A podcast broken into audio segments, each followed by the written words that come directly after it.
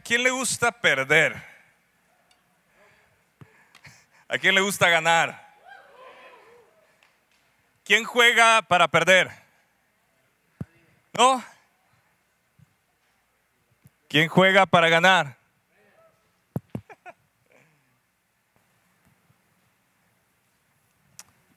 ¿Quién juega por jugar? Y ahí todos los que no son competitivos dicen, ah, yo. Pero todos los que son competitivos y los que son competitivos son los que se enojan cuando están perdiendo, los que, o sea, se empiezan a comportar de otra forma y empiezan a hacer, se parecen a Hulk, este, cuando están jugando cualquier cosa, juegos de mesa, un deporte, hasta un, este, ¿cómo se llaman? Gato y yo le llamo X0, pero no se llama así. Pero bueno, aquí vean en México. Pero nosotros estamos esta mañana porque queremos ganar en el reino de los cielos, queremos ganar para nuestra vida. Dios me envió a su Hijo Jesucristo para morir por nosotros, para rescatarnos. Y la ganancia es que nosotros podemos tener una vida juntamente con Cristo. Yo quiero que podamos estudiar el día de hoy tres versículos. Tres versículos en la palabra, nos vamos a meter en estos tres versículos, vamos a sacar la riqueza que hay en ellos. Y yo creo que va a ser algo que nos va a ayudar para toda la serie de enseñanzas que el pastor Enrique nos va a estar dando acerca de la fe. Si por alguna razón tú no escuchaste el mensaje de la semana pasada, te invito a que eh, lo escuches, puedes meterte a YouTube, puedes eh, descargarlo en Spotify, en Apple Podcast. Entonces, cualquiera de esos tres lugares puedes meterte, puedes escucharlo, porque Él nos enseñó un principio muy importante y que va a empezar a desarrollar. Nosotros conocemos a Dios no porque lo vemos, sino porque lo escuchamos.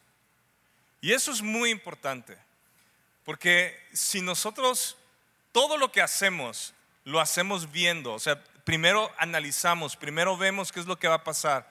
Con respecto a eso tomamos decisiones, pero en el reino de Dios no es así. En el reino de Dios es lo que escuchamos de Dios, porque así nosotros lo conocemos a Él.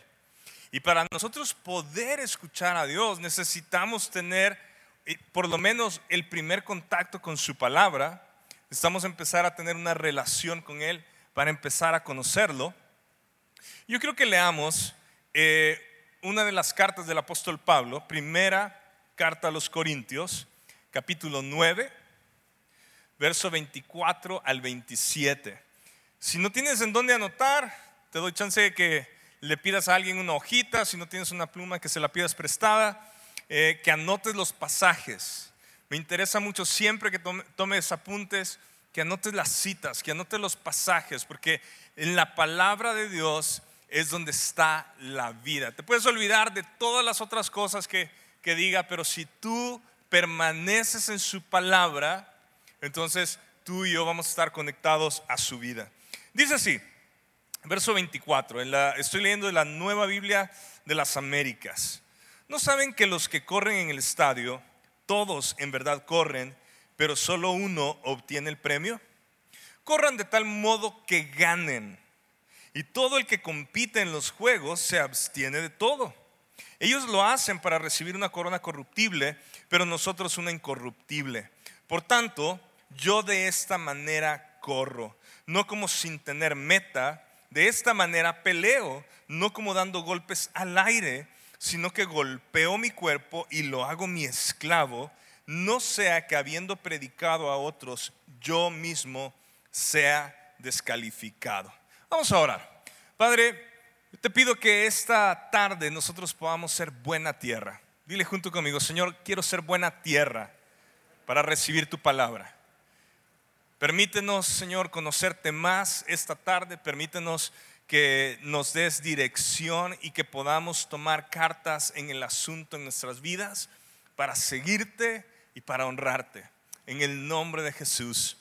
Amén. Ah, el mensaje de hoy se, va a llamar Corran para ganar. Es el consejo que nos está dando el apóstol Pablo. Corran para ganar. Ahora, ¿cuál es el obstáculo más grande para negarnos a nosotros mismos y seguir y servir al Señor. ¿Cuál es el obstáculo más grande que nosotros tenemos para rendir nuestra voluntad, para negarnos a nosotros mismos y servirlo? Esta es la respuesta. ¿Cuál es?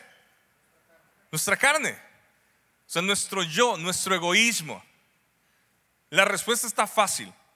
El obstáculo más grande para nosotros seguir a Jesús somos nosotros mismos. Es nuestra carne, nuestro egoísmo. Jesús dijo en Mateo 14, 16, si alguno de ustedes quiere ser mi seguidor, dice, tiene que abandonar su manera egoísta de vivir, tomar su cruz y seguirme. Esta es, esta es la realidad de todos aquellos que queremos seguir a Jesús. Cuando nosotros rendimos nuestra vida al Señor, cuando Él por su gracia y su misericordia nos permite ver nuestro pecado y, estamos con una convicción de que estoy lejos de Dios, estoy separado de Dios, necesito un Salvador y Él nos permite ver esto, Él nos da un corazón nuevo. La escritura dice que es un nacimiento nuevo. Volvemos a vivir, volvemos a nacer. Pero este es el evento que sucede, que Dios nos está permitiendo atravesar a través de Jesucristo, pero seguirlo a Él es una vida diaria, una vida continua, una vida donde ahora tú y yo tenemos responsabilidad de nuestro cuerpo, de nuestra mente, de nuestras emociones. Y necesitamos ahora saber cómo vamos a mantener todo esto para la gloria de Dios. Y el apóstol Pablo nos está dando un perfecto ejemplo, enseñanza, poniéndonos dos imágenes. Las imágenes de un corredor a pie y de un luchador. Y él va a, explorar en tres versículos esta analogía de la vida cristiana y la vida de un atleta. Ahora, este tiene que ser el principio. Si tú y yo vamos a seguir a Jesús, no podemos vivir nosotros. Necesitamos morir nosotros y que Él nos resucite. Necesitamos nosotros tomar nuestra cruz y seguirlo cada día. Cuando nosotros decimos, voy a ir a la cruz, voy a rendir mi vida a los pies de la cruz, no significa que tú y yo nos vamos a arrodillar enfrente de la cruz porque ahí está Jesús, significa que vamos a morir a la cruz. Es que necesita morir nuestra voluntad, nuestros deseos y que sean sus deseos, que sea su voluntad la que nosotros llevamos en este mundo. Ahora, Segunda de Timoteo, capítulo 4, versos 7 y 8, otra vez el apóstol Pablo dice esto cerca de su final. Dice, he peleado la buena batalla. Fíjense, otra vez está haciendo la analogía de, una, de un luchador. He peleado la buena batalla. Número dos, he terminado qué? La carrera. He guardado la fe. En el futuro me está reservada la corona de justicia que el Señor, el juez justo, me entregará en aquel día, y no solo a mí, sino también a todos los que aman su venida.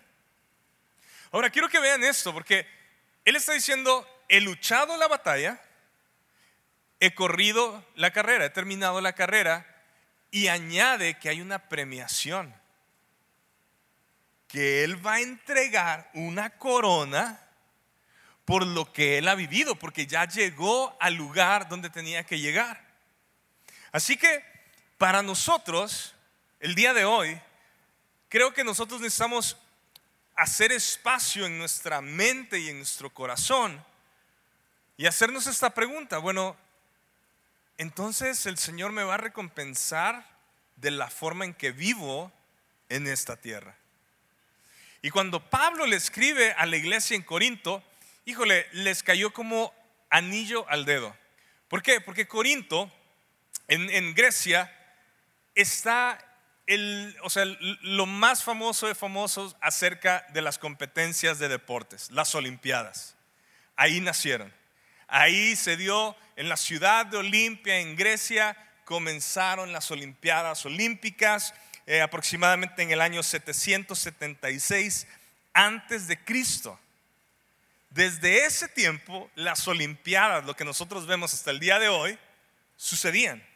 Y esto no era nada más un entretenimiento, esta era la pasión de todo, de todo el mundo, de todo lo que estaba sucediendo, estos deportes, este tipo de atletismo. Ahora, eh, ocurrían otro tipo de, olimpiadas o de eventos eh, de juegos que se llamaban los Juegos Ísmicos. Estos juegos eh, se hacían a 16 kilómetros de Corinto. Entonces, la gente que ha estudiado todos estos pasajes dice, es muy probable que el apóstol Pablo haya sido partícipe de uno de estos juegos, lo vio, vio la entrega que había, vio la forma en cómo los atletas se desarrollaban y se entregaban para poder ganar, para poder competir.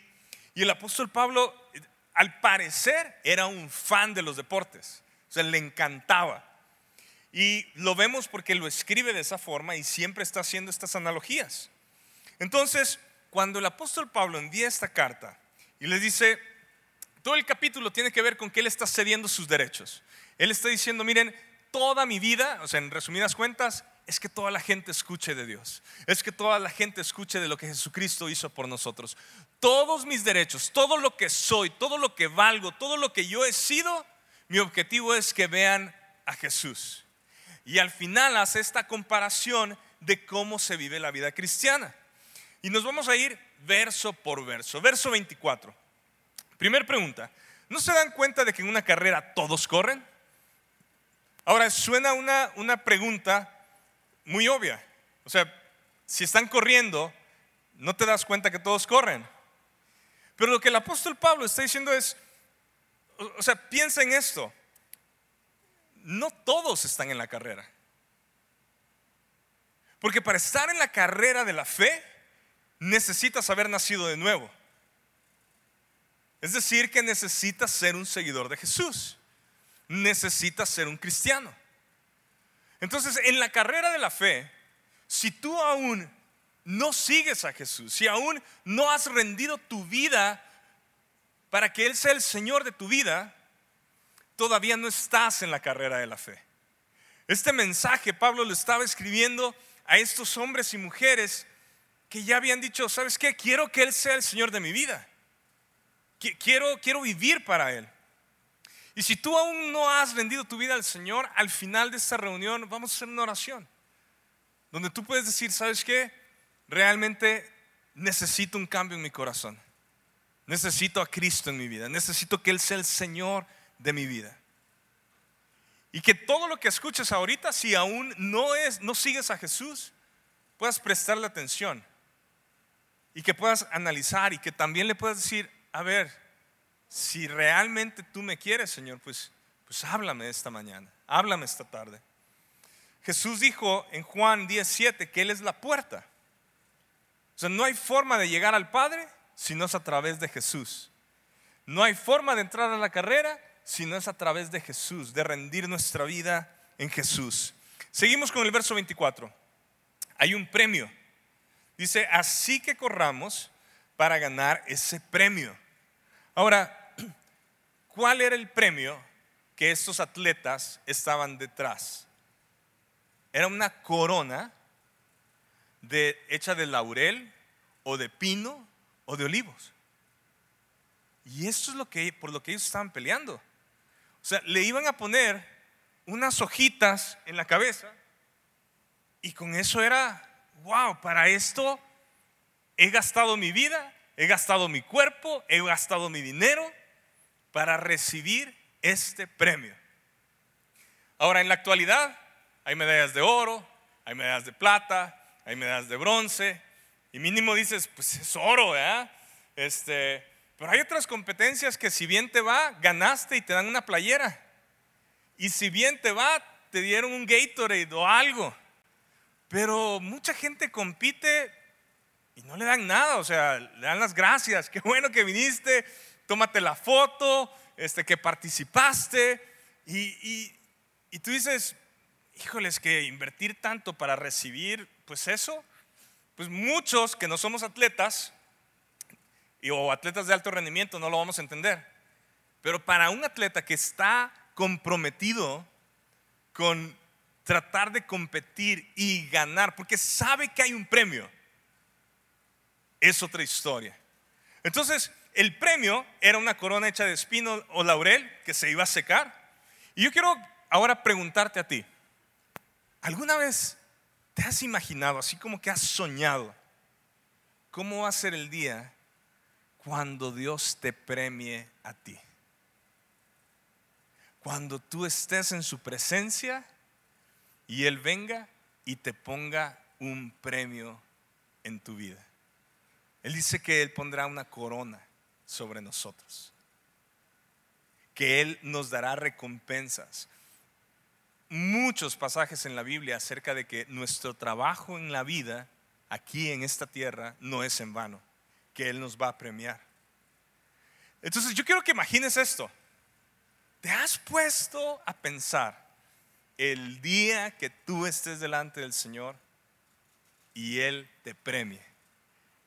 Y yo no sé si vamos a ser nosotros o los ángeles y van a aplaudir. O solo has pensado, ojalá llegue de panzazo al cielo, man. O sea, con que llegue al cielo, con eso me conformo. O sea, no, no, no, quiero, no quiero coronas, no quiero casas, no quiero nada. Con que llegue ahí, ahí en la puerta de la entrada, ahí estoy bien. Ahí, ahí me quedo. Pues eso es bien poco. Porque una y otra y otra y otra y otra vez la Biblia nos dice que Dios recompensa a sus hijos. Dice que Él premia, que Él galardona a todos los que le buscan. Hay un premio para todos nosotros. Y, y más adelante vamos a ver la diferencia de nuestra vida con Cristo en el cielo y los premios que Dios está diciendo. Ahora, si estás tomando nota, te voy a dar unos cuatro versículos de referencia, no los vamos a leer, pero tengo como 15, así que eh, la Biblia está llena, puedes ocupar tu concordancia y puedes buscar la palabra recompensa y te vas a dar cuenta cuántas promesas hay de recompensa de parte de Dios para todos sus siervos. Eh, Santiago 1.12, Apocalipsis 2.10, esos dos nos hablan acerca de la corona de la vida, Mateo 5.12. Lucas capítulo 6, verso 35, Hebreos 11, 6, segunda de Timoteo 4, versículos 7 y 8. Y esos son unos para que te des una idea. Ahora, vámonos otra vez al tiempo de, de los atletas en Corinto. Los atletas en ese tiempo eran venerados, eran totalmente personas honorables. Tenían lugares eh, de honor, se llevaban con los magistrados, se llevaban con la gente de gobierno, tenían acceso a muchas cosas porque el atleta, especialmente el atleta olímpico, era alguien de muchísima importancia. Era alguien que la gente decía, e, esta persona es alguien muy importante. Así que para toda la gente que se iba a comprometer de ir a estos juegos, su premio, aparte de que le daban esta coronita, también tenía que ver con un estatus. Tenía que ver con algo donde ellos iban a funcionar en, su región, en su ciudad, iban a ser renombrados. Iba a haber reconocimiento. Así que cuando ellos llegaban a estos juegos, tenían que hacer juramentos. Y el, primer juramento era que se estaban jurando que se habían, que se habían consagrado por 10 meses para poder competir en esos juegos. O sea, mínimo eran 10 meses de, haberte, de haber entrenado, de haberte consagrado para poder competir. Y el segundo juramento es que no iban a violar ninguno de los reglamentos de los juegos. Y comenzaban estos juegos con este tipo de honra o de honor. Y vamos al verso 25. Y dice, y todo el que compite en los juegos se abstiene de todo. Ok, Todos los atletas de alto rendimiento tienen que abstenerse de cosas para poder competir. Tienen que tener buen descanso, tienen que tener buena alimentación, ah, tienen que tener rutinas de ejercicio. Eh, o sea, e, es algo donde se están absteniendo a muchas cosas. ¿Por qué? Porque están guardando su energía, porque están concentrándose para un premio. Y lo primero que nosotros vemos es que la palabra compite, el original es agonizomai. Agonizomai. ¿Qué suena eso? Suena como la palabra agonía, ¿no? Bueno, la palabra agonía viene de esta palabra. Agonizomai significa luchar, pelear, entrar en este punto de agonía que cuando estás entrenando, que cuando estás haciendo ejercicio, que cuando te estás preparando para esta competencia, vas a sufrir. O sea, el cuerpo es sometido a una lucha severa.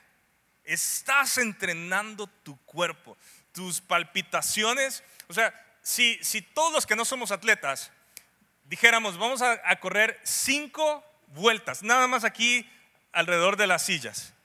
Después de cinco vueltas, nuestro corazón estaría. Quién sabe si llegamos a las 5, quizá a la segunda ya andamos. Híjole, ¿por qué? Porque no estamos siendo entrenados. Miren, Rebeca eh, hace dos años comenzó a andar en bicicleta. Y el año pasado dije, bueno, pues me le uno. Este, me prestaron una bicicleta. Dije, pues bueno, voy a ir con ella. Y dije, pues, o sea, ¿qué tanto? O sea, pero ella se va desde la casa hasta allá Matamoros. Entonces dije, bueno, como es la primera vez que voy a ir con ella, no voy a subir el caracol. O sea, voy a dejar la camioneta arriba. Y, así mínimo, pues estamos parejos, ¿no? O sea, no, no voy a estar tan, tan muerto. Pues bueno, la espero. Este, bueno, ella me está esperando, mejor dicho. Y ya llego yo, dejo la camioneta y nos vamos los dos juntos. Pues comenzamos los dos, ¿no? Y yo digo, wow, sí, vamos dando súper bien. Empiezo a sudar, ¿no? Y empiezo así de que, órale, pasaron cinco minutos y vamos, vamos. Y uno dice, ah, pues está bien fácil, pero una subidita así de chiquita, una inclinación, y ya empiezas a sentirlo. Como a los diez minutos de estar pedaleando y hablando, me dice, oye, sí me voy a adelantar un poquito. O sea, le voy a dar un poquito más rápido. ¿Está bien? Ay, que le va a dar más rápido, ahorita la voy a encontrar. Entonces le digo, sí, está bien, dale. Pues se va. Ya me voy yo, ¿no? No, pues pasamos el, eh, el ¿cómo se llama? El campestre. la primera dije que no había llegado al campestre, pero sí, habíamos pasado el campestre. Y pues ya no veo a Rebeca, o sea, y está así la recta, ¿no? Y dices, ¿dónde se fue? O sea, qué tan rápido. Y pues no, pues ya, ya no la vi, ya me voy. Y pues yo obviamente no estoy llegando a Matamoros, o sea, antes de Matamoros, no sé cuántos kilómetros, digo, híjole, yo, yo creo que hasta aquí van. Y la veo a ella que viene con otros ciclistas, pero así, ¿no? O sea, volando. Y todavía se dan la vuelta y se ponen conmigo. ¿Qué onda? ¿Cómo vas? Ah, bien. Pero, pero como que, pues me quedé atrás, le dije, o sea, iba viendo el paisaje. Y entonces, pero si quieren le damos la vuelta ya para regresar porque ya teníamos que hacer algo, ¿no? entonces nos regresamos y se van estos ciclistas con, conmigo y con ella y estamos hablando. Y pues yo súper bien, ah, o sea, pero vamos hablando y vamos pedaleando, o sea, por lo menos yo voy, o sea, con todo, ¿no? Y o sea, sí, los chavos sin, sin, poner las manos en el manubrio, así como, oh, sí, está bien. Bueno, como a los cinco o seis minutos, oye, pues nos vamos a adelantar un poquito, ¿no? No pasa nada. No, no pasa nada, no pasa nada. Y me dice Rebeca, se me hace que no te espero en la camioneta, nos vemos en la casa, porque tenemos un compromiso. Yo dije, ah, o sea, yo voy a llegar primero a la camioneta, voy a llegar antes que ella a la casa, o sea, debería esperarme ahí, ¿no? O sea, voy a llegar primero. Bueno, la cosa es que se van. Esas cosas que desaparecieron, ¿no? Y llego a la camioneta ya monto la bicicleta, me voy a la casa. Y ah, yo, yo esperando, aquí me la voy a topar, aquí me la voy a topar, aquí me la voy a topar. Y ya llego a la casa y dije, no la vi. Y cuando entro veo la bicicleta y dije, ¿a poco ya llegó? Acaba de llegar, acaba de llegar. No, pues ya se estaba bañando para alistarse para salir y yo, o sea, yo muriéndome. Y así de que alistándose para salir, y yo así de que, eh, ¿qué te pasó? ¿Por qué te tardaste tanto? No, nada, nada. O sea, me, entretuve ahí poniendo la bicicleta y todo el rollo, ¿no? Y este, tú vete, yo después llego al compromiso que teníamos. Este, yo me voy a quedar un ratito aquí. No, yo estaba muriéndome. O sea, salió ella de la casa, me quedé acostado, está, o sea, rojo, palpitando el corazón. La verdad es que cuando yo leí esto, cuando estaba estudiando esta palabra agonizomai, o sea, agonizar, la verdad es que cuando pones tu cuerpo a, una lucha, o sea, intensa de ejercicio, sí sientes que te vas a morir, man. O sea, yo de verdad dije, de esta, o sea, ¿cómo, cómo vive la gente? O sea, golpeando su cuerpo, ¿para qué? ¿Para qué? Mejor camino. Salgo, camino y, ya. Pero pues, no sé, no voy a criticar a nadie, qué bueno todos los que lo hacen. Pero lo que sí sé es que cuando empiezas a someter tu cuerpo a esta lucha, a este entrenamiento, sí generas una disciplina. Sí empiezas a establecer un ritmo. Sí empiezan a haber horarios. Sí empieza a haber el tipo de alimentación. Sí empieza a haber muchas cosas que antes no le prestabas atención. Porque si no le pones este tipo de disciplina, en el momento en que estás llevando a cabo el ejercicio, tu cuerpo no va a responder de la misma forma. Simplemente con la cuestión del descanso, simplemente con no haber dormido bien, tu rendimiento no será igual en una competencia. Entonces, cuando el apóstol Pablo dice, y todo el que compite, todo el que lucha, todo el que agoniza, dice, en los juegos se abstiene de todo. Estamos hablando que a este nivel, por lo menos lo que se leía era que se abstenían del alcohol, relaciones sexuales, de alimentos que no iban a, favorecer para su cuerpo, de, eh, de andar en fiesta o trasnochándose. Era todo un punto para poder competir y ganar. Esto el apóstol Pablo lo está comparando con la vida cristiana. Os está diciendo, todo el que lucha, todo el que compite, todo el que está en la carrera de la fe, se abstiene de muchas cosas que no son pecado, que no son malas, pero que te está creando disciplina. O sea, ¿qué tiene de pecado acostarte tarde y levantarte temprano? O sea, no dormir bien. Pues no hay pecado en ello. Es más, mucha gente se acuesta a las 12, a la 1 y a las 5 de la mañana están de pie.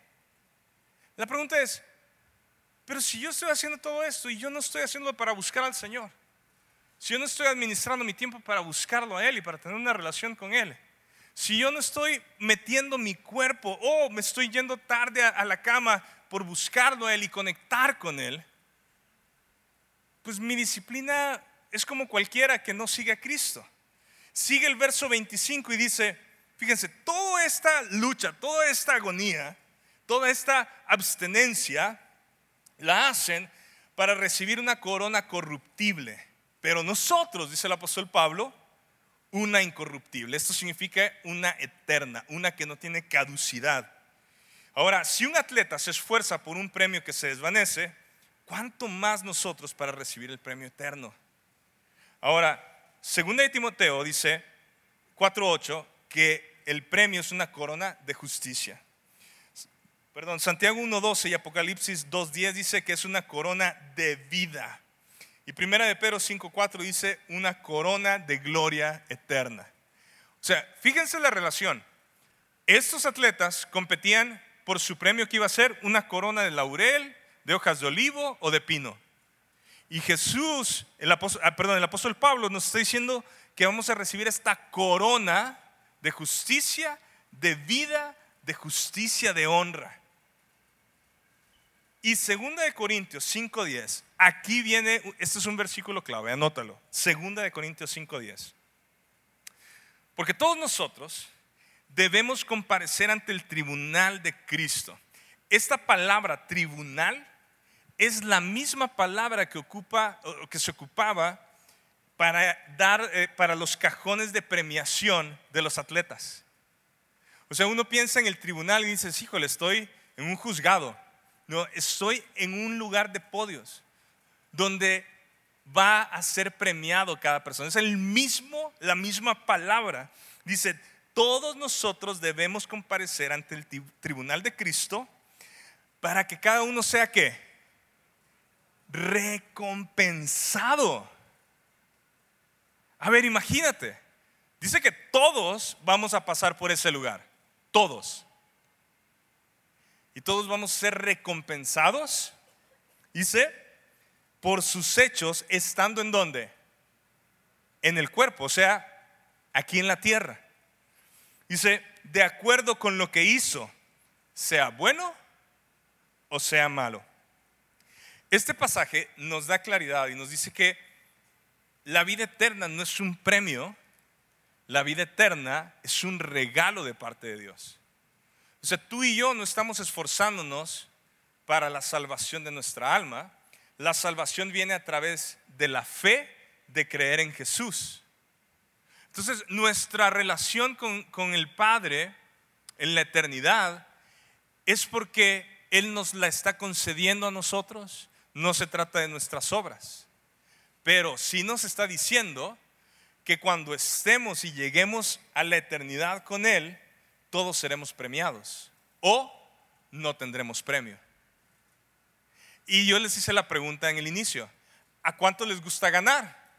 Todos me dijeron, a mí, yo. ¿Cuántos juegan para ganar? Pues la mayoría dijo que, que, juegan para ganar. Nadie quiere perder. Te hago la pregunta. ¿Estás viviendo tu vida en esta vida para ganar los tesoros en la eternidad? ¿O estás viviendo tu vida en esta tierra para llegar y perder tus premios? Porque tú puedes decir, yo me conformo con el cielo.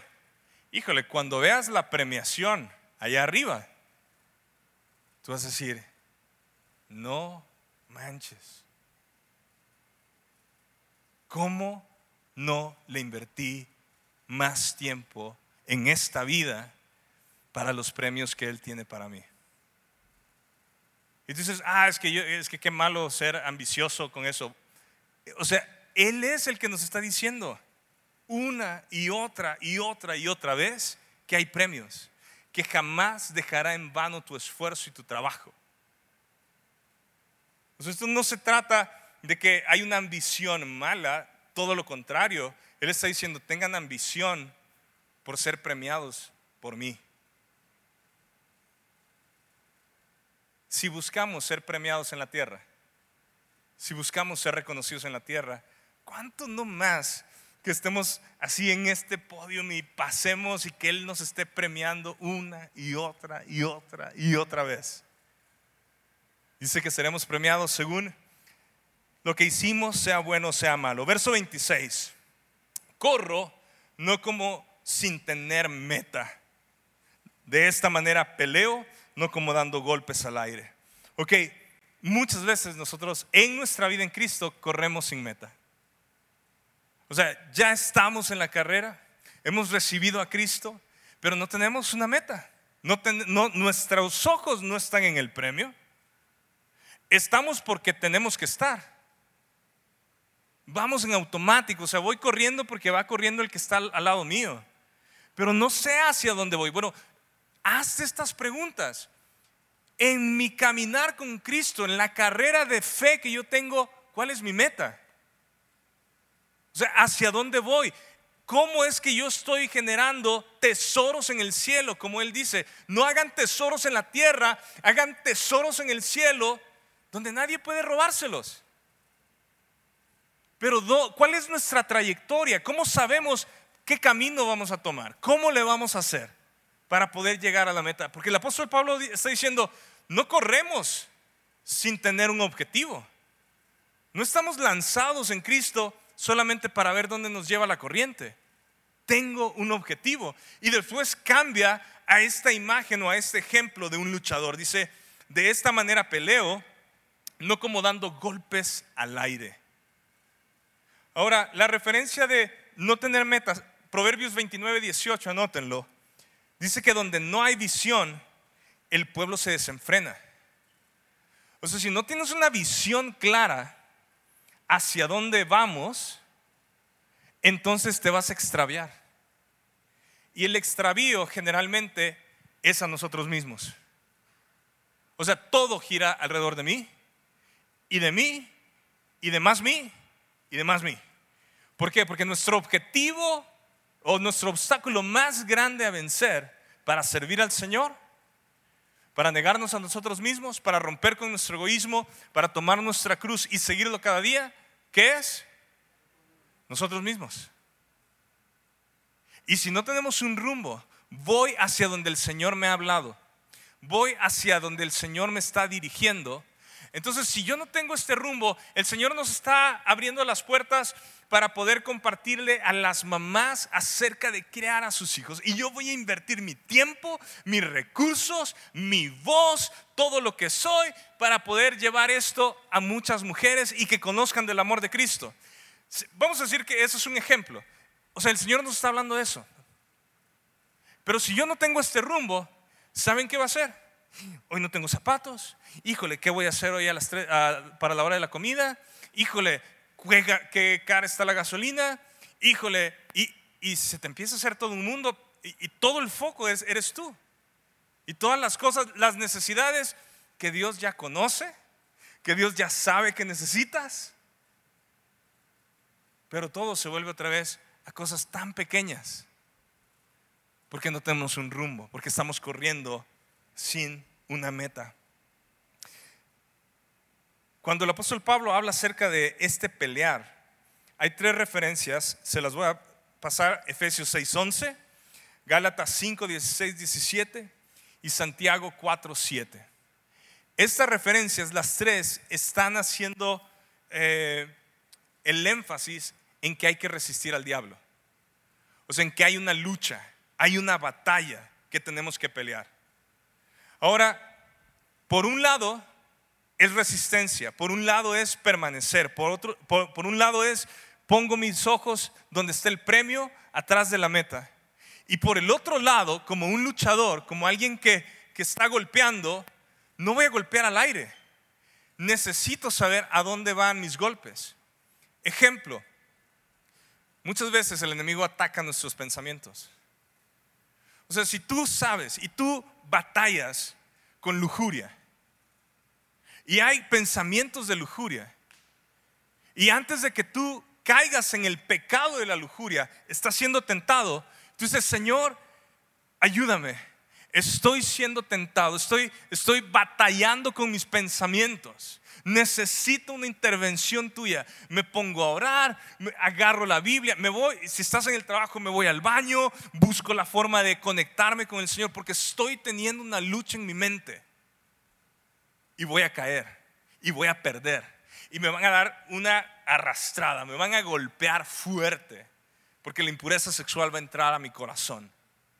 Si tú sabes que tener una computadora o un teléfono en tu cuarto y estás solo, va a ser una tentación y, empiezas a tener esos pensamientos, empiezas tú a decir, Señor, o sea, yo, no puedo tener un celular en mi habitación estando solo, yo necesito dormir con mi celular afuera de mi cuarto, necesito dárselo a mis papás, necesito dejarlo en la sala, necesito que alguien o, que mi esposa lo tenga o que, o sea, tienes que estar consciente de que estás en una pelea que estás resistiendo los ataques del enemigo y si es la cuestión de la computadora por ver cosas, que alguien pueda tener acceso a lo que ves.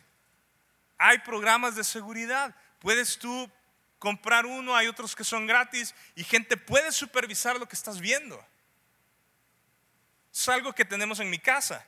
Todas mis computadoras tienen ese sistema. No va a entrar imágenes de pornografía. Yo puedo revisar todo lo que mis hijos ven. Puedo ver todo lo que buscaron en YouTube. Puedo tener el, control de eso porque estoy supervisando, porque yo lo estoy ayudando, porque yo lo estoy entrenando, lo mismo conmigo. Pero esto es, yo, necesito estar consciente que es una lucha. Y este fue un ejemplo con la lujuria, pero puede ser con robar, puede ser con el, chisme, puede ser con la murmuración, con muchas otras cosas, porque todo comienzan los ataques en el, en el pensamiento. Y después de estos pensamientos, terminan en dónde? En una acción. Pero el diablo sabe cómo te está dando y te está dando y te está dando y te va a dejar en la lona, te va a vencer. Así que solo leo Santiago 4:7. Así que humíllense delante de Dios. Fíjense, necesitamos humildad para reconocer que necesitamos de Él. Dice, y resistan al diablo y Él, ¿qué dice?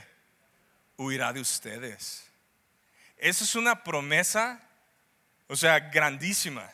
Eso es algo que deberíamos de tener en nuestra puerta, en nuestro buró, en donde sea. Porque si entra esta tentación en mi mente y yo resisto al diablo, él dice que el diablo va a huir. Esa tentación no va, no va a ser un cuchillito de palo en ese momento. Voy a vencer. Sigue el verso 27. Sino que golpeo mi cuerpo y lo hago mi esclavo. O sea, esta referencia tiene que ver con una vida disciplinada. Una vida disciplinada en nuestro cuerpo, en nuestra mente y en nuestras emociones. ¿Por qué? ¿Te imaginas que un atleta de alto rendimiento se dejara llevar por lo que siente? No, es que hoy no tengo ganas de ir a entrenar. No, es que, híjole, solo esta semana le voy a entrar a la pizza y a las hamburguesas y a los taquitos y solo esta semana, antes de ir a la competencia. Nadie se va a dar cuenta. Nosotros hacemos esto mucho en la vida cristiana. Nadie se va a dar cuenta de estos lujos que me voy a dar. Nadie se va a dar cuenta que no he leído mi Biblia durante una semana, que no he tenido una relación con el Padre durante una semana. Pero tú le preguntas a un entrenador qué efectos tiene una semana de descontrol en el cuerpo de un atleta y te va a decir, por eso perdimos. Por eso no pudo. Estuvo así. Estuvo así de ganar, pero no ganó una vida disciplinada. ¿Hacia dónde te llevan tus pensamientos? No hay tregua con nuestra carne, siempre tratará de gobernarme. O sea, por favor no piensen que por venir el domingo a la iglesia, tu carne te dice, órale pues el domingo te doy chance, no te voy a molestar en nada. O sea, nosotros le damos rienda suelta a nuestro cuerpo. Si nuestro cuerpo quiere hoy comer de más, le damos de más. Si nuestro cuerpo quiere dormir de más, dormimos de más. Si nuestro cuerpo quiere aquel deseo, aquel antojo, se lo damos. Miren, yo, híjole, soy, o sea, de antojos. O sea, batallo con eso de que, ah, se me antojó esto. No, soy dulcero, no, no soy de postres, pero hay cosas que salen antojos. Y hace como tres años o dos años me entré en un programa de ah, desintoxicación. Entonces era una dieta súper estricta y comienzas con ayunos súper intensos los primeros días. Y en ese tiempo, como a los 10 días, o sea, todos están viendo que yo no estoy comiendo, que me estoy tomando mis polvitos, mis pastillas y todo el rollo.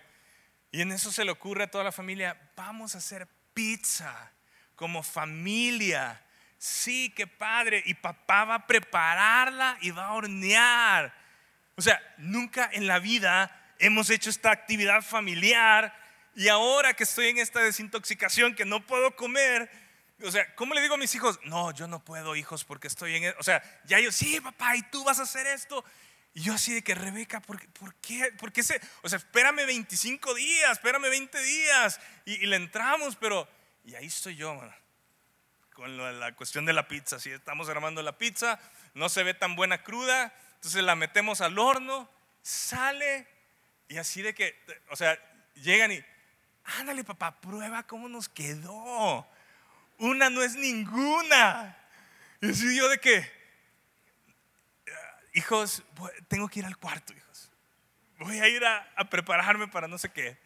Y, aguanté esa. De ir cada domingo, después de la reunión, para juntarnos y comer todos. Y, y el domingo es como que pues vamos a comer y lo que quieran, pues todos están pidiendo. Y, ese, específicamente ese domingo, todos tenían antojos de algo diferente, que yo quiero eh, bolas de arroz, que yo quiero pizza, que yo quiero esto. Y yo estoy así como, ah", o sea, no he comido nada. Y yo, ah, ah, qué rico, qué rico. Literal, me fui encerrado a mi cuarto y así yo con mi vasito de agua y mi ensaladita, este, porque ya podía comer algo, pero era una cuestión de sufrir adentro. No, no, les digo, no soy de dulces y todos los días quería chocolate, quería un dulce. Y, y ¿de dónde viene esto? Porque nuestro cuerpo nos puede dominar bien gacho. Tú le das rienda suelta a tu cuerpo y te controla. La pregunta es, ¿quién va a controlar a quién? ¿Tú vas a controlar a tu cuerpo o tu cuerpo te va a controlar a ti? Porque cuando se trata de pecado, la escritura dice que son los deseos pecaminosos los que nos conducen al pecado. Entonces este deseo aquí adentro de pecar. Y nuestro cuerpo sí puede reinar sobre nosotros. ¿Saben cuántas veces yo he batallado para levantarme temprano, para orar, para leer la Biblia, para conectarme con el Señor? Fácil, todos los días. Todos los días. Y todos los días pienso, ay no, pero no, pasa nada si hoy no.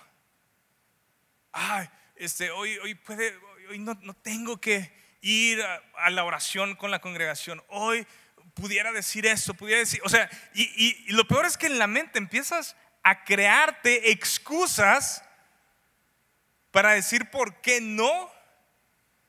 Y al final, todo el tiempo que hubieras podido estar orando, lo inviertes en poner excusas por qué no tienes un tiempo con el Señor. Sea como congregación o sea personal. Todos los días batallo con esto. Todos los días le estoy tratando de dar en la torre a mi carne. Todos los días. Todos los días. Y en varios días tengo varias victorias y en otros me va súper mal. Una derrota total, knockout. Y si tú vives de knockout en knockout con tu cuerpo, hay esperanza para empezar a luchar y a resistir y a ganar.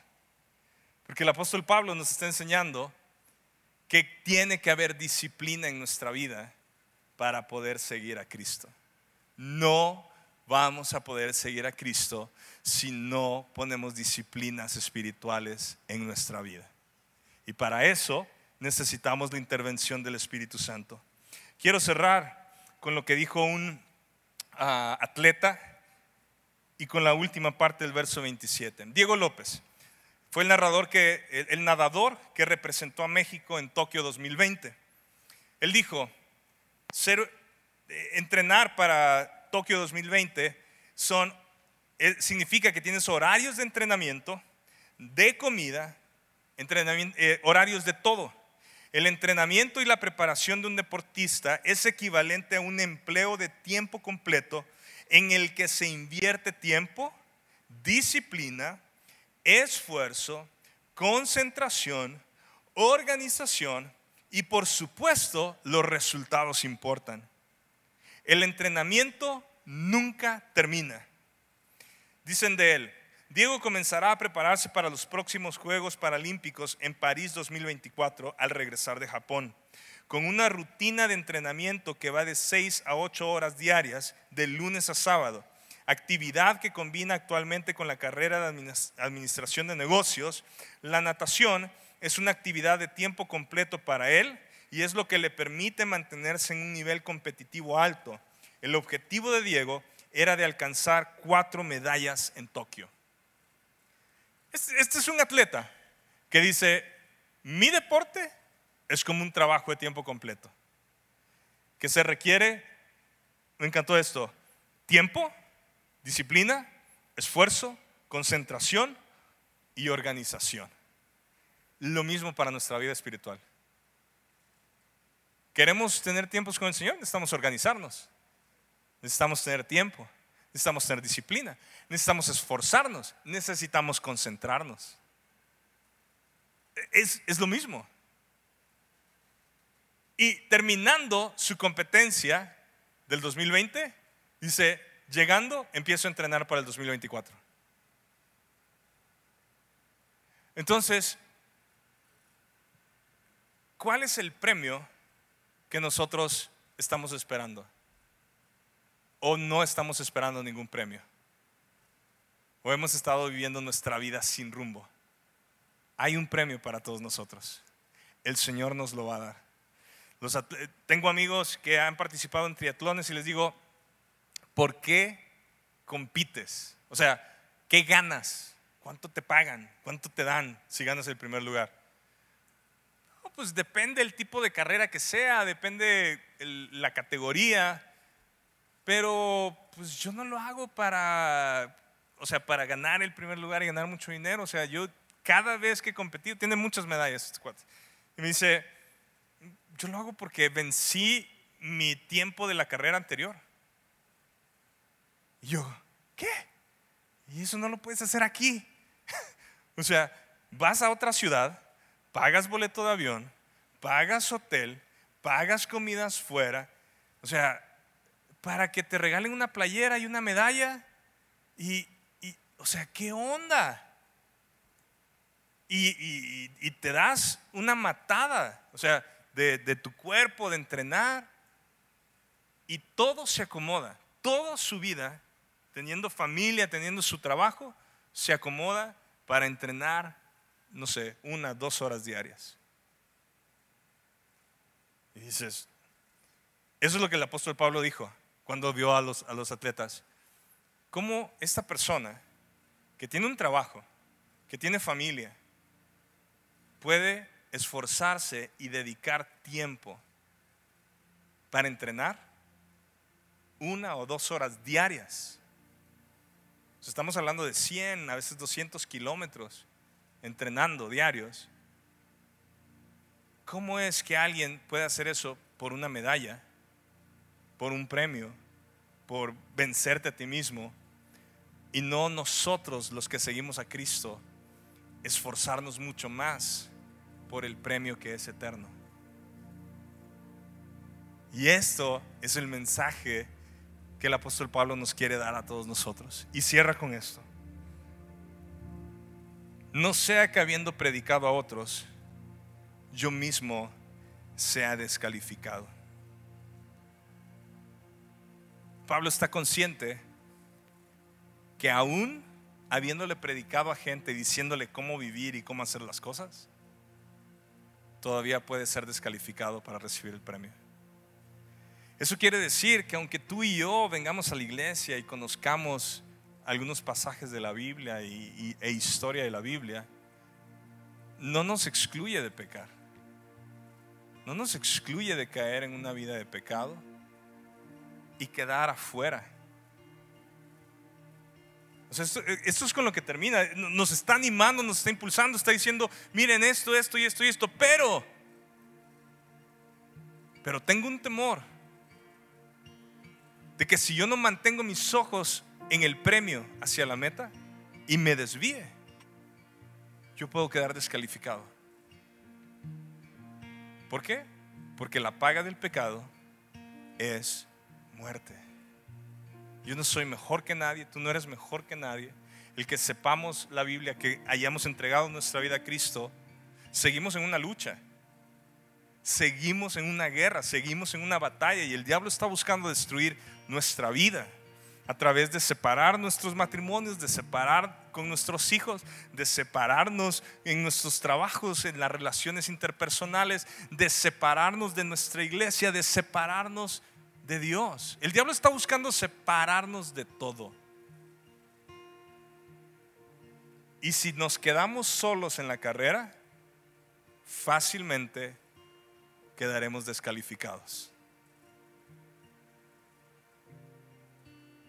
Así que, si yo tuviera un gimnasio, les diría, inscríbanse en mi gimnasio. pero no lo tengo. Pero ¿qué les parece si tomamos cartas en el asunto y decimos, Señor, yo quiero entrar en forma de mi vida espiritual? Y necesito empezar a disciplinar mi vida para buscarte. Levantarnos el día de mañana o simplemente el martes que nos juntamos a las seis y media en la oración. O sea, requiere disciplina. Que tú busques al Señor en la noche, durante el día, en la mañana, requiere disciplina de tu parte. La excusa que más escucho, no tengo tiempo. E-, esa es la excusa que he escuchado durante toda mi vida y yo muchas veces le he dicho, en la pandemia mucha gente no iba al trabajo, se quedó en su casa y aún así no había tiempo. Bajaron las horas de trabajo, las horas de hacer y no tengo tiempo. No tengo tiempo. Agreguémosle lo que falta. No tengo tiempo para buscar al Señor. Pero tiempo sí tenemos todos. ¿Saben por qué no permanecemos en los gimnasios? La mayoría. Porque cuesta. Porque es difícil. Porque a veces no vemos los resultados que queremos ver en dos semanas. Es trabajo, es disciplina.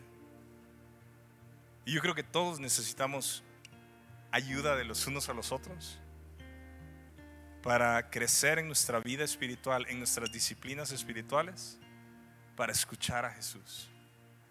Porque ese va a ser el objetivo. O sea, yo, no voy a disciplinar mi, mi carne y mis emociones y mi mente solo por hacerlo. Quiero escuchar al Señor.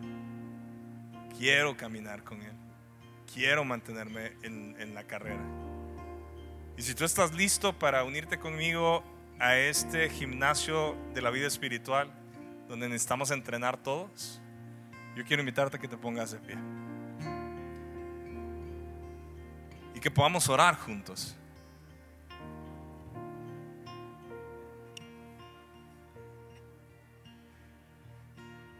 ¿Creen que la semilla cayó en buena tierra?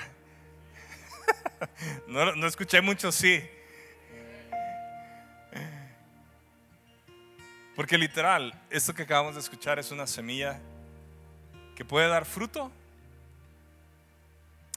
o puede morirse la semilla adentro de la tierra y nunca germinar, nunca crecer en el Señor. Así que Padre, esta tarde pedimos que tu palabra penetre lo más profundo de nuestra alma y que pueda caer una convicción del cambio que necesitamos empezar a hacer en nuestra vida conforme a nuestras prioridades, conforme a nuestras disciplinas, de buscarte a ti primero, Señor.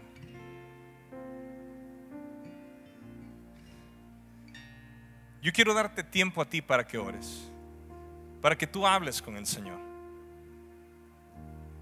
Señor, la verdad, yo he puesto prioridades en mi vida, y pues no, no tengo tiempo contigo, no te busco. Que tú le puedes decir, Señor, perdóname por... Porque tú sí me salvaste, pero yo, yo no he buscado tener esta relación, que crezca esta relación.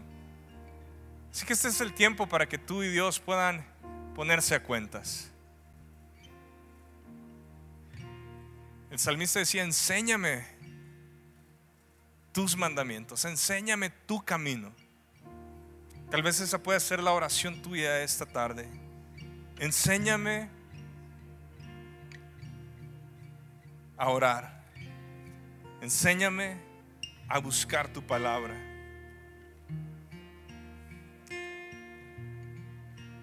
Enséñame a negarme a mí mismo y romper con mi egoísmo y tomar mi cruz y seguirte día a día. Padre, no quiero seguir corriendo sin rumbo. No quiero seguir luchando dando golpes al aire. En las cosas que sé que soy tentado todos los días. necesito golpearlas con tu palabra y destruir cada uno de estos pensamientos y cada uno de estas tentaciones que entran a mi vida y a mi mente.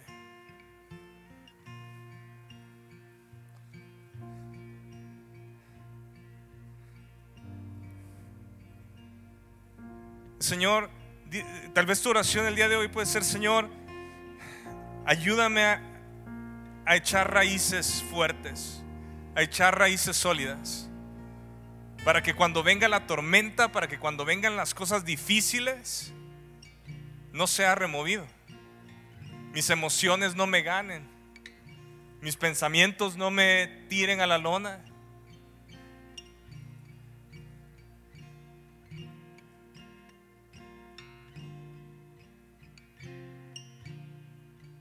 Padre, yo, yo pido que tu palabra no vuelva vacía en nuestras vidas.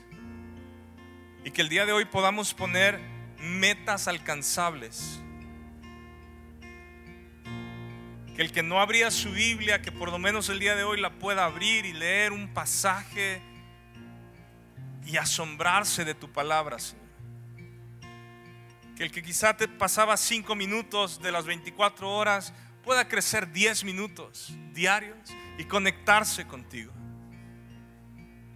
que, quizás no sabe cómo orar y, dice, pues yo no sé, que el día de hoy diga, mi meta es que este mes yo, yo pueda orar por otros.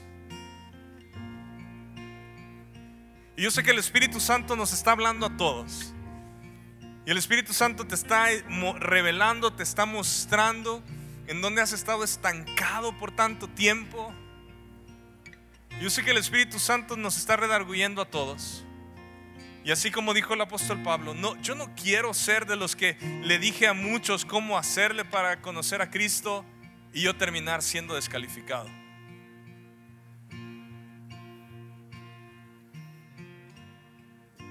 Padre, este momento tu Espíritu Santo está obrando. Hay muchos que nunca se habían imaginado que serán premiados en tu reino. Y no había ese conocimiento y, el día de hoy algo se despertó donde dicen, necesito vivir en esta vida de una forma que te agrada, de una forma, Señor, que, que puedo obtener todas las recompensas que tú tienes para mí. Espíritu Santo, haz tu obra. Quizá el día de hoy tú nos estás visitando o quizá nunca has vendido tu vida a Cristo y tienes algunas semanas viniendo. Y tú dices, yo ni siquiera estoy en la carrera. Ni siquiera sé de qué se trata esto. Mi mente siempre está desviada al pecado. Mi, vida se trata de mí, de mis cosas. Pero realmente Jesús no es mi Señor. Y yo quiero orar por ti. Si tú el día de hoy sabes, me acaba de hablar Dios, yo necesito que mi vida cambie, que mi corazón sea transformado por Él. Queremos orar por ti. Si tú eres esa persona que dices, yo necesito que el Señor Jesús sea mi Señor. Yo necesito un corazón nuevo. Si todos con nuestros ojos cerrados, yo quiero pedirte que si tú eres esa persona, que levantes tu mano, ahí donde estás, porque quiero orar por ti. Puedo ver su mano. Puedo ver tu mano también.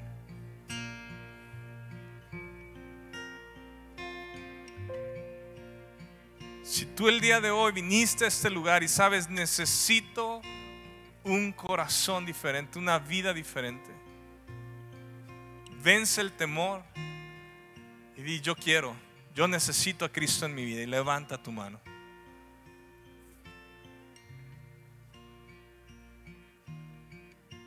Puedo ver tu mano también ahí atrás.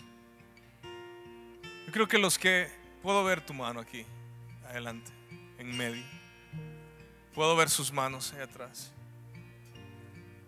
Yo quiero que juntos hagamos esta oración. No es una oración milagrosa, es una oración de poder creerle a Dios. Y que lo repitamos juntos.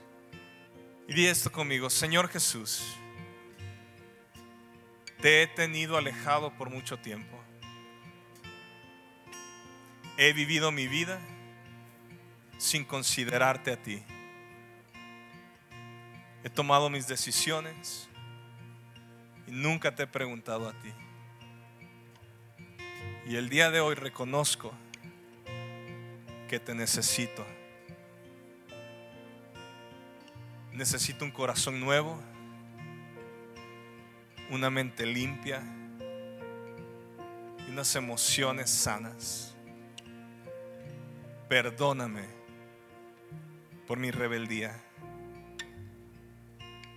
Dile esto, Señor Jesús, hoy puedo creer que tú diste tu vida por mí para salvarme y que tú pones mi nombre en el libro de la vida para darme vida eterna. El día de hoy puedo creer que tú venciste la muerte al tercer día para que yo viva contigo para siempre. Amén. Yo quiero orar por todos ustedes. Padre, cada una de las personas que levantó su mano es porque hay una desesperación de poder rentablar esta relación contigo. De que el, el pecado que los separaba pueda otra vez ahora ser padre e hijo y yo pido, Señor, que en estos días que vienen puedan empezar a caminar una vida diferente. Una vida, Señor, donde todo se alinea para conocerte a ti, Señor.